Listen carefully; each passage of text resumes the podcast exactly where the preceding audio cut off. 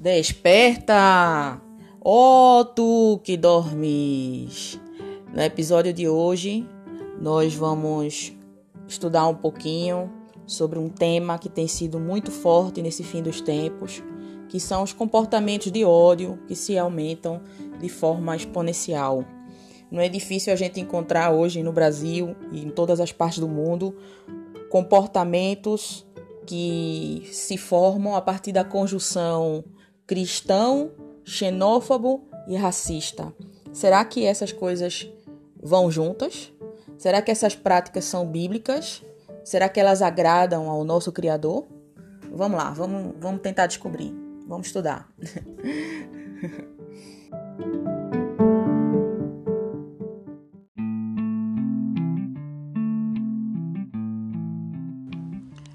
vamos lá, vamos começar o nosso estudo é, lendo o livro de Mateus, capítulo 25, versículo 31. Quando vier o Filho do Homem na sua majestade e todos os anjos com ele, então se assentará no trono da sua glória, e todas as nações serão reunidas em sua presença, e ele separará uns dos outros, como o pastor separa dos cabritos as ovelhas. E porá as ovelhas à sua direita mas os cabritos à esquerda.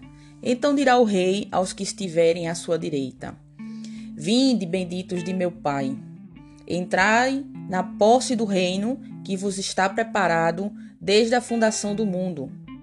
Porque tive fome e me destes de comer, tive sede e me destes de beber. Era forasteiro e me hospedaste, estava nu e me vestistes, enfermo e me, viste, e me visitastes preso e foste ver-me. Então perguntarão os justos: Senhor, quando foi que te vimos com fome e te demos de comer, ou com sede e te demos de beber? E quando te vimos forasteiro e te hospedamos, ou nu e te vestimos?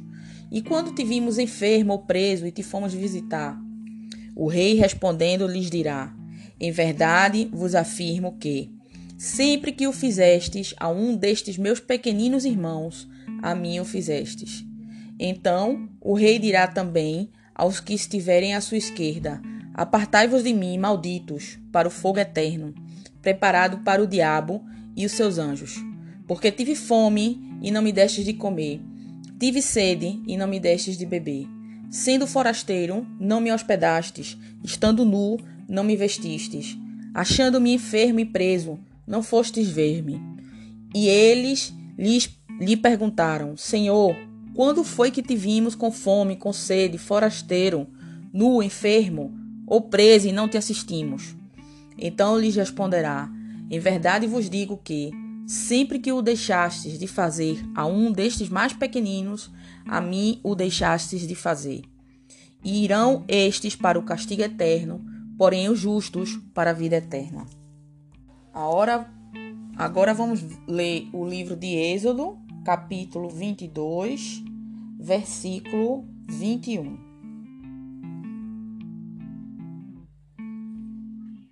Não afligirás o forasteiro, nem o oprimirás, pois forasteiros fostes na terra do Egito.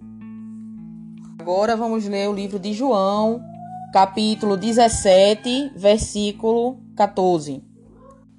Eu lhes tenho dado a tua palavra, e o mundo os odiou, porque eles não são do mundo, como também eu não sou. Agora vamos no livro de Mateus, capítulo 5, versículo 14.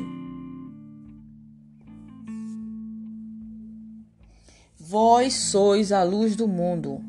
Não se pode esconder a cidade edificada sobre um monte nem se acende uma candeia para colocá-la debaixo do alqueire, mas no velador, e alumia todos os que se encontram na casa.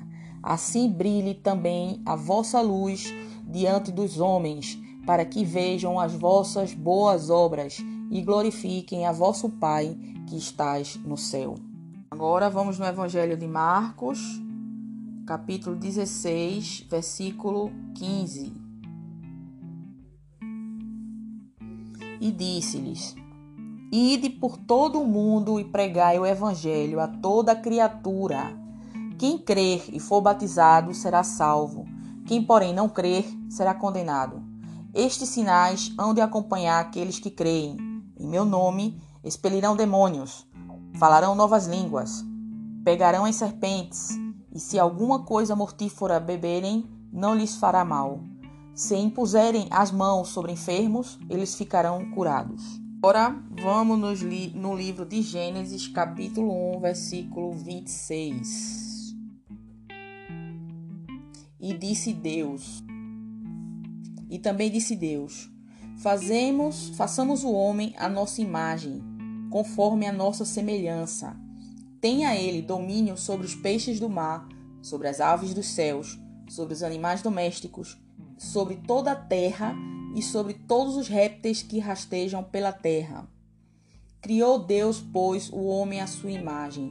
A imagem de Deus o criou homem e mulher os criou. Agora vamos no livro de Atos, capítulo 10. Vamos ler o capítulo 10. Morava em Cesareia um homem de nome Cornélio, centurião da corte chamada italiana, piedoso e temente a Deus com toda a sua casa e que fazia muitas esmolas ao povo e de contínuo orava a Deus. Esse homem observou claramente durante uma visão cerca da hora nona do dia, um anjo de Deus que se aproximou dele lhe disse: Cornélio. Este, fixando nele os olhos e possuído de temor, perguntou: Que é, Senhor? E o anjo lhe disse: As tuas orações e as tuas esmolas subiram para a memória diante de Deus. Agora, envia mensageiros a Jope e manda chamar Simão, que tem por sobrenome Pedro. Ele está hospedado com Simão, curtidor, cuja residência está situada à beira-mar. Logo que se retirou o anjo que lhe falava, chamou dois dos seus domésticos e um soldado piedoso dos que estavam a seu serviço. E, havendo-lhes contado tudo, enviou-lhes a Jope. Enviou-os a Jope. No dia seguinte, indo eles de caminho e estando já perto da cidade, subiu Pedro ao eirado, por volta da hora sexta, a fim de orar. Estando com fome, quis comer, mas enquanto lhe preparavam a comida, sobreveio-lhe um êxtase. Então viu o céu aberto e descendo um objeto como se fosse um grande lençol, o qual era baixado à terra pelas quatro pontas, contendo toda sorte de quadrúpedes, répteis da terra e aves do céu, e ouviu-se uma voz que se dirigia a ele: Levanta-te, Pedro, mate e come. Mas Pedro replicou: De modo nenhum, Senhor porque jamais comi coisa alguma comum e imunda. Segunda vez a voz lhe falou: Ao que Deus purificou, não consideres comum. Sucedeu isto por três vezes e logo aquele objeto foi recolhido ao céu. Os enviados de Cornélio é, chegaram a Jope. Enquanto Pedro estava perplexo sobre qual seria o significado da visão, Eis que os homens enviados da parte de Cornélio, tendo perguntado pela casa de Simão, pararam junto à porta e, chamando, indagavam se estava ali hospedado Simão, por no, sobrenome Pedro. Enquanto meditava Pedro acerca da visão, disse-lhe o Espírito: ah, Estão aí dois homens que te procuram. Levanta-te, pois, desce e vai com eles, nada duvidando, porque eu os enviei. E descendo Pedro para junto dos homens, disse: Aqui me tendes, sou eu a quem buscais? A que viestes?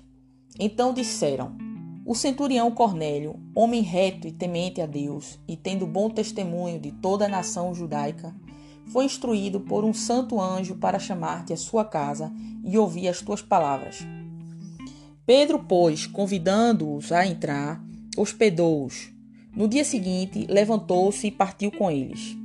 Também alguns irmãos do, dos que habitavam em Jope foram em sua companhia. No dia imediato entrou em, em Cesareia. Cornélio estava esperando por eles, tendo reunido seus parentes e amigos íntimos. Aconteceu que, indo Pedro a entrar, lhe saiu Cornélio ao centro, ao encontro, e prostando-se-lhe aos pés, o adorou. Mas Pedro o levantou, dizendo: Ergue-te, que eu também sou homem. Falando com ele, entrou, encontrando muitos reunidos ali, a quem se dirigiu, dizendo: Vós bem sabeis que é proibido a um judeu ajuntar-se ou mesmo aproximar-se a alguém de outra raça. Mas Deus me demonstrou que a nenhum homem considerasse comum ou imundo. Por isso, uma vez chamado, vim sem vacilar. Pergunto, pois, por que razão me mandaste chamar? Respondeu-lhe Cornélio: Faz hoje quatro dias que, por volta desta hora, estava eu observando em minha casa a hora nona de oração, e eis que se apresentou diante de mim um varão de vestes resplandecentes. E disse Cornélio: A tua oração foi ouvida, e as tuas esmolas lembradas na presença de Deus. Manda, pois, alguém a Jope, a chamar Simão por sobrenome Pedro Acha-se este hospedado em casa de Simão, curtidor, à beira-mar. Portanto, sem demora, mandei chamar-te, e, e fizeste bem em vir. Agora, pois, estamos todos aqui, na presença de Deus, prontos para ouvir tudo o que te foi ordenado da parte do Senhor. Então falou Pedro, dizendo: Reconheço por verdade que Deus não faz acepção de pessoas. Pelo contrário, em qualquer nação Aquele que o teme e faz o que é justo lhe é aceitável. Esta é a palavra que Deus enviou aos filhos de Israel, anunciando-lhes o evangelho da paz, por meio de Jesus Cristo. Este é o Senhor de todos. Vós conheceis a palavra que se divulgou por toda a Judéia, tendo começado desde a Galileia, depois do batismo que João pregou. Como Deus ungiu a Jesus de Nazaré com o Espírito Santo com poder, o qual andou por toda parte, fazendo bem e curando a todos os oprimidos do diabo, porque Deus era com ele. E nós somos testemunhas de, de tudo o que ele fez na terra dos judeus e em Jerusalém, ao qual também tiraram a vida, pendurando-o no madeiro. Este ressuscitou Deus no terceiro dia e concedeu que fosse manifesto, não a todo o povo, mas as testemunhas que foram anteriormente escolhidas por Deus, isto é, a nós que comemos e bebemos com ele, depois que ressurgiu dentre os mortos, e nos mandou pregar ao povo e testificar que ele é quem foi constituído por Deus, juiz de vivos e de mortos. Dele todos os profetas dão testemunho de que, por meio do seu nome, todo aquele que crê recebe remissão de pecados. Ainda Pedro falava essas coisas quando caiu o Espírito Santo sobre todos os que ouviam a palavra. E os fiéis que eram da circuncisão, que vieram com Pedro, admiraram-se, porque também sobre os gentios foi derramado o dom do Espírito Santo. Pois os ouviam falando em línguas e engrandecendo a Deus. Então perguntou Pedro: Porventura pode alguém recusar a água para que não sejam batizados estes que, assim como nós, receberam o Espírito Santo? e ordenou que fossem batizados em nome de Jesus Cristo. Então lhe pediram que permanecesse com eles por alguns dias. Agora vamos, vamos no livro de Mateus, número 15, 28, versículo 28.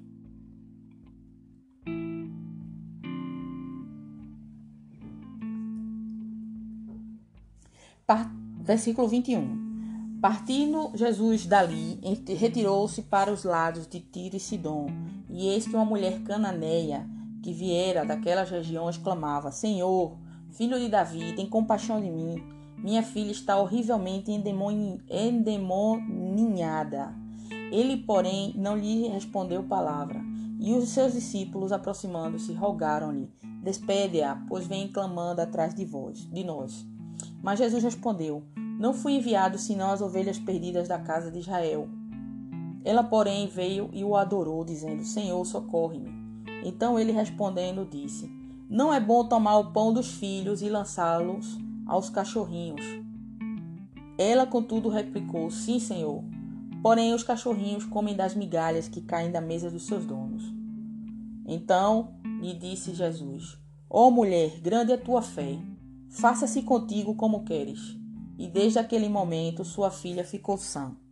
E para terminar, vamos ler o livro de João, capítulo 4, versículo 1. Quando, pois, o Senhor veio a saber que os fariseus tinham ouvido dizer que ele, Jesus, fazia e batizava mais discípulos que João, se bem que Jesus mesmo não batizava e sim os seus discípulos, deixou a Judéia, retirando-se outra vez para a Galileia. E era-lhe necessário atravessar a província de Samaria. Chegou, perdão, chegou, pois, a uma cidade samaritana chamada Sicá, perto das terras que Jacó lhe dera a seu filho José. E estava ali a fonte de Jacó. Cansado de viagem, assenta-se Jesus junto à fonte por volta da hora sexta. Nisto veio uma mulher samaritana tirar água. Disse-lhe Jesus: Dá-me de beber.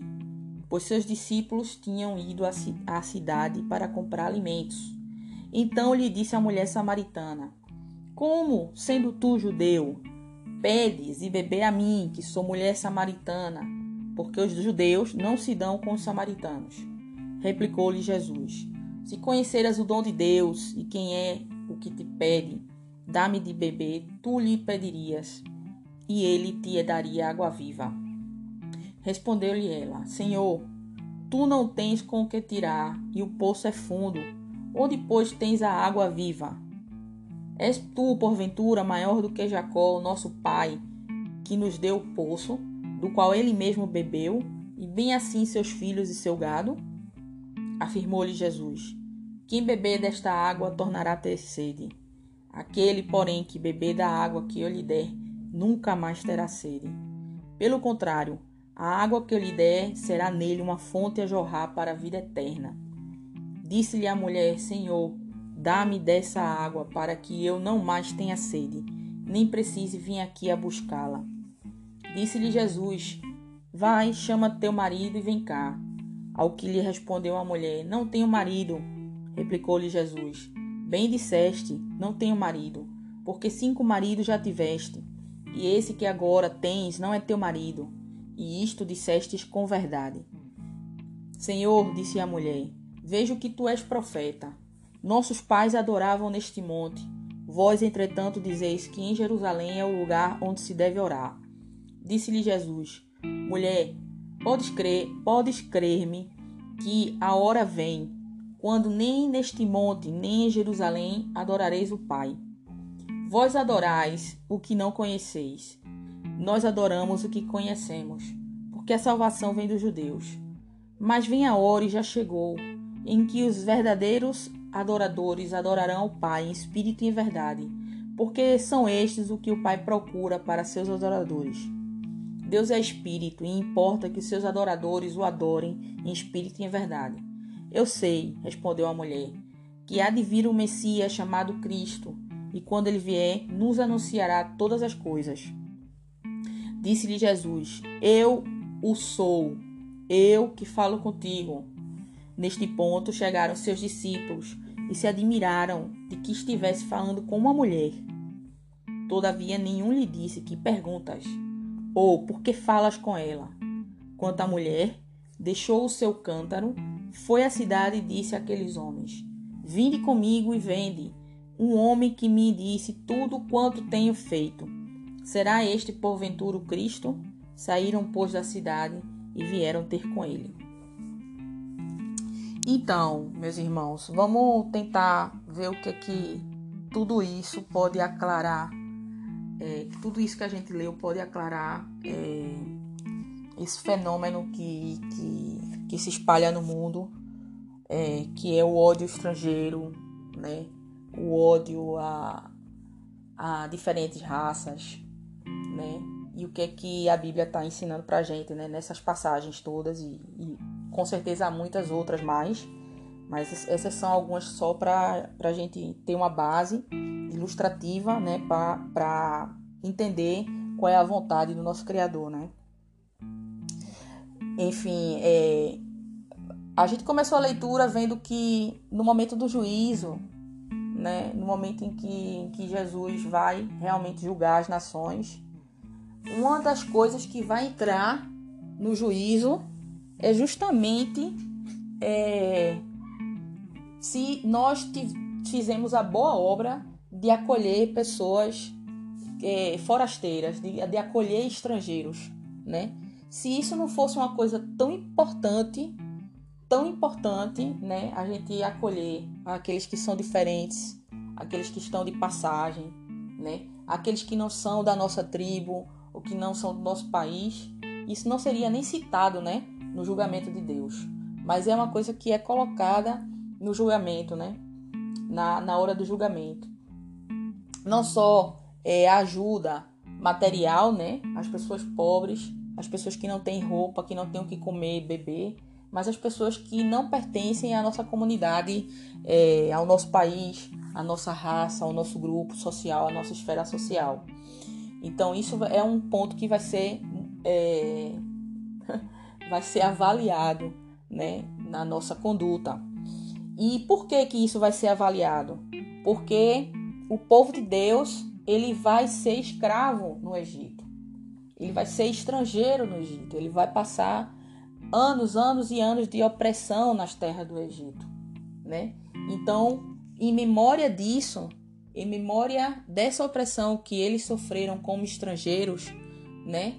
É uma é, é um que foi uma aprendizagem, né, do que é a pessoa não estar na sua própria terra, não ter a sua própria terra, não estar entre os seus e ter liberdade, né, mas tá ver como é a condição de uma pessoa que está numa terra onde falam diferentes línguas, onde falam tem diferentes costumes, como o povo de Deus viveu essa experiência na pele, né, de ser estrangeiro. Deus deu um mandamento mesmo, deu um mandamento é, em memória de, é, a essa experiência que o próprio povo de Deus teve no Egito. Ou seja, não oprima os estrangeiros, porque vocês foram estrangeiros é, no, no Egito. Né? Então, isso é um mandamento divino. Né? E aí, é, quando Jesus vem, uma das primeiras coisas que ele vai deixar claro para os seus discípulos é que eles são a luz do mundo. Eles não são a luz dali, da Galiléia, ou de Israel, ou da Judéia. Eles não são a luz daquele território, eles são a luz do mundo. O que, é que significa ser a luz do mundo?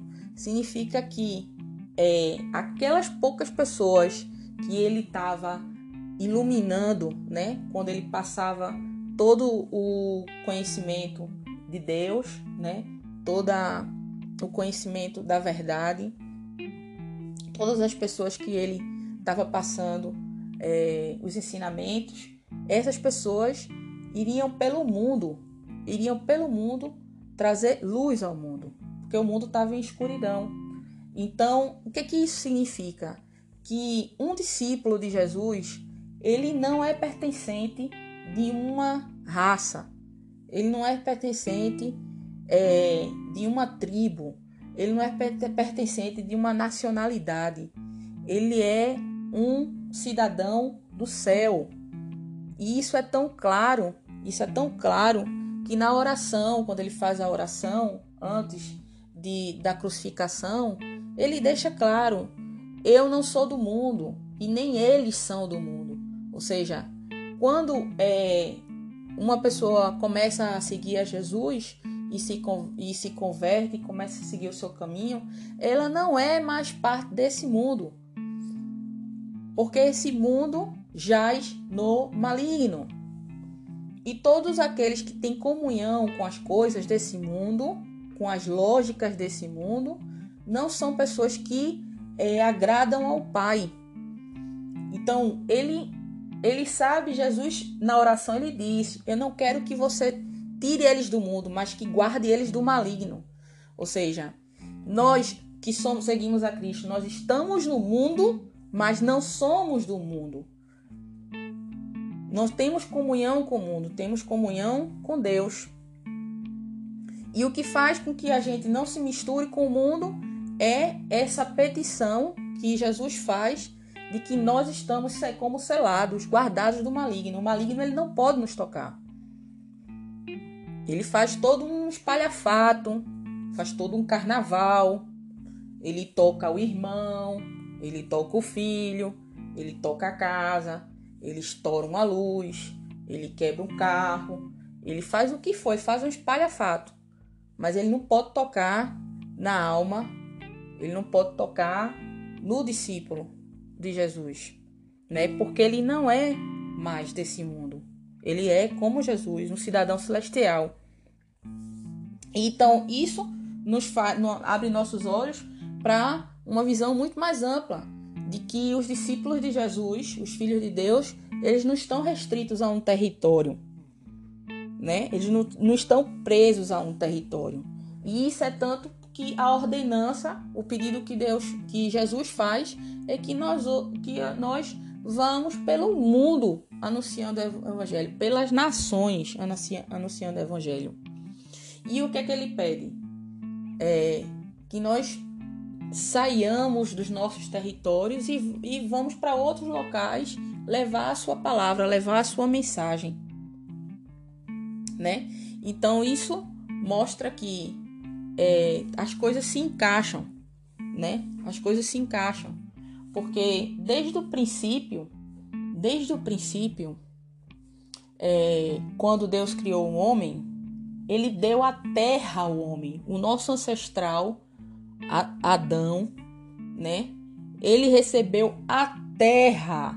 Ele não recebeu o Brasil, ele não recebeu Portugal, ele não recebeu Alemanha, ele não recebeu Japão, Austrália, a África. Ele não recebeu um território, ele recebeu a terra. Deus deu a terra ao homem.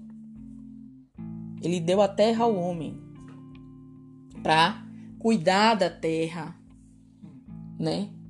Para ter domínio sobre a terra, domínio sobre todas as criaturas e tudo que existia na terra. E o que foi que aconteceu? O homem perdeu o controle da terra através do pecado. Quando o pecado entrou na guerra, na guerra não, na terra, e produziu a guerra, e tomou a terra das mãos do homem. A terra foi roubada do homem. A terra não faz parte do homem. Por isso que houve essa separação.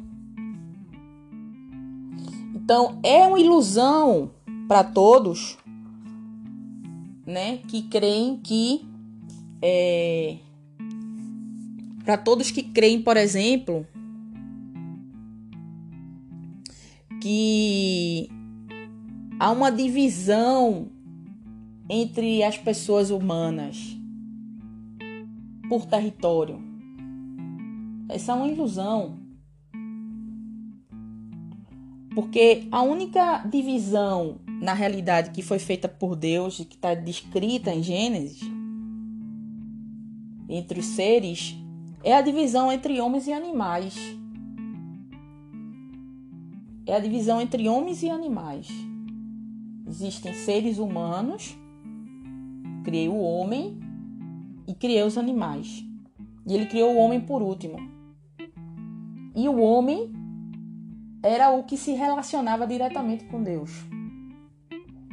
E aí tem um mistério no nome do homem, do ser humano, Adão, que no hebraico significa a quer dizer Deus, e dão quer dizer sangue. Ou seja, um ser humano é um que tem sangue, corpo e Deus. Então, os animais são os que têm só corpo. E os que têm corpo e têm Deus são os seres humanos. Então, essa é a grande divisão. E isso é muito forte, hein? Isso é muito forte. Porque coloca em xeque a humanidade de todos os que não creem em Deus. Não creem verdadeiramente em Deus, no Criador, né? Então, essa é a única divisão autêntica que existe.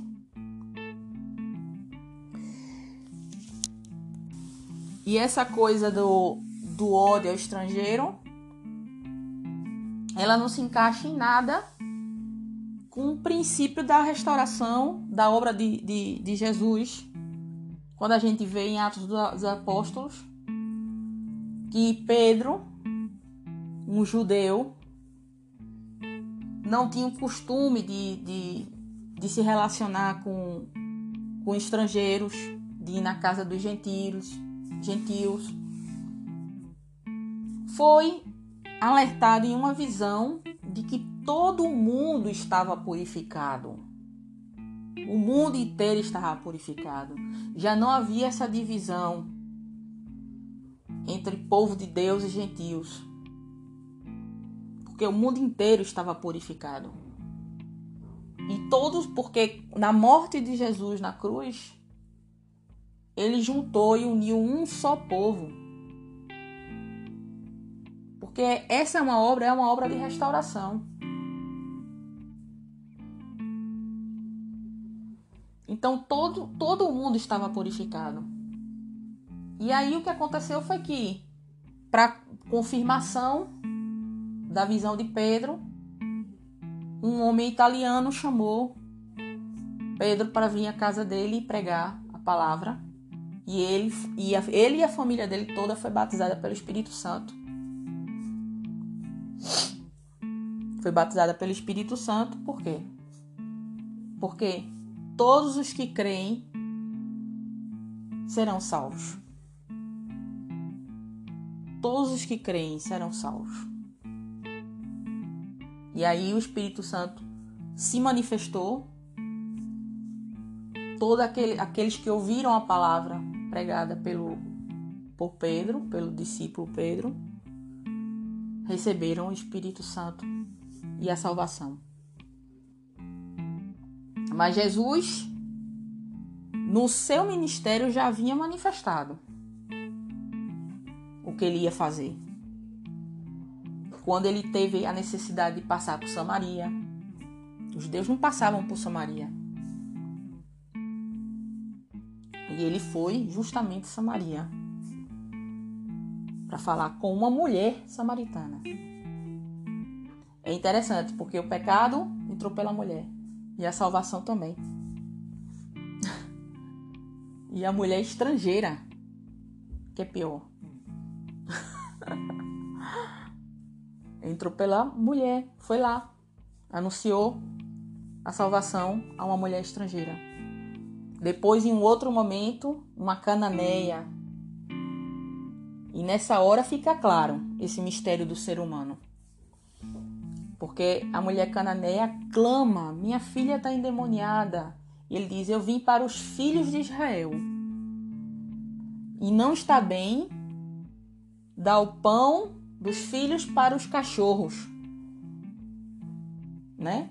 Aí ela foi chamada de cachorro. Por que foi chamada de cachorro? Porque os humanos que não têm Deus são animais. Porque só existe essa divisão para Deus. Entre o humano, o que, o que faz o humano é essa conexão com Deus.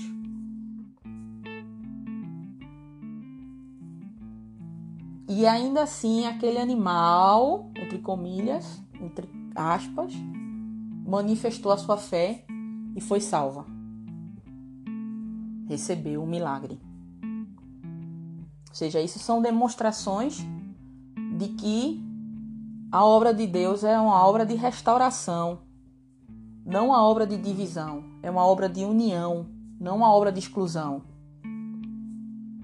Ou seja, se você vê um cristão, um político, um seguidor de Jesus, que odeia estrangeiro, que é racista, separatista, saiba que ele podem seguir a tudo, menos a Cristo, menos a palavra de Deus. Porque, como a gente mostrou aqui, é totalmente contra a palavra de Deus. Então, essa é a mensagem que eu tinha hoje, o estudo que eu tinha hoje para compartilhar, para que a gente possa ficar atento às trampas, os enganos que a gente vê por aí, principalmente na mídia. Essa construção do cristão xenófobo e racista. Tá bom? Tchau!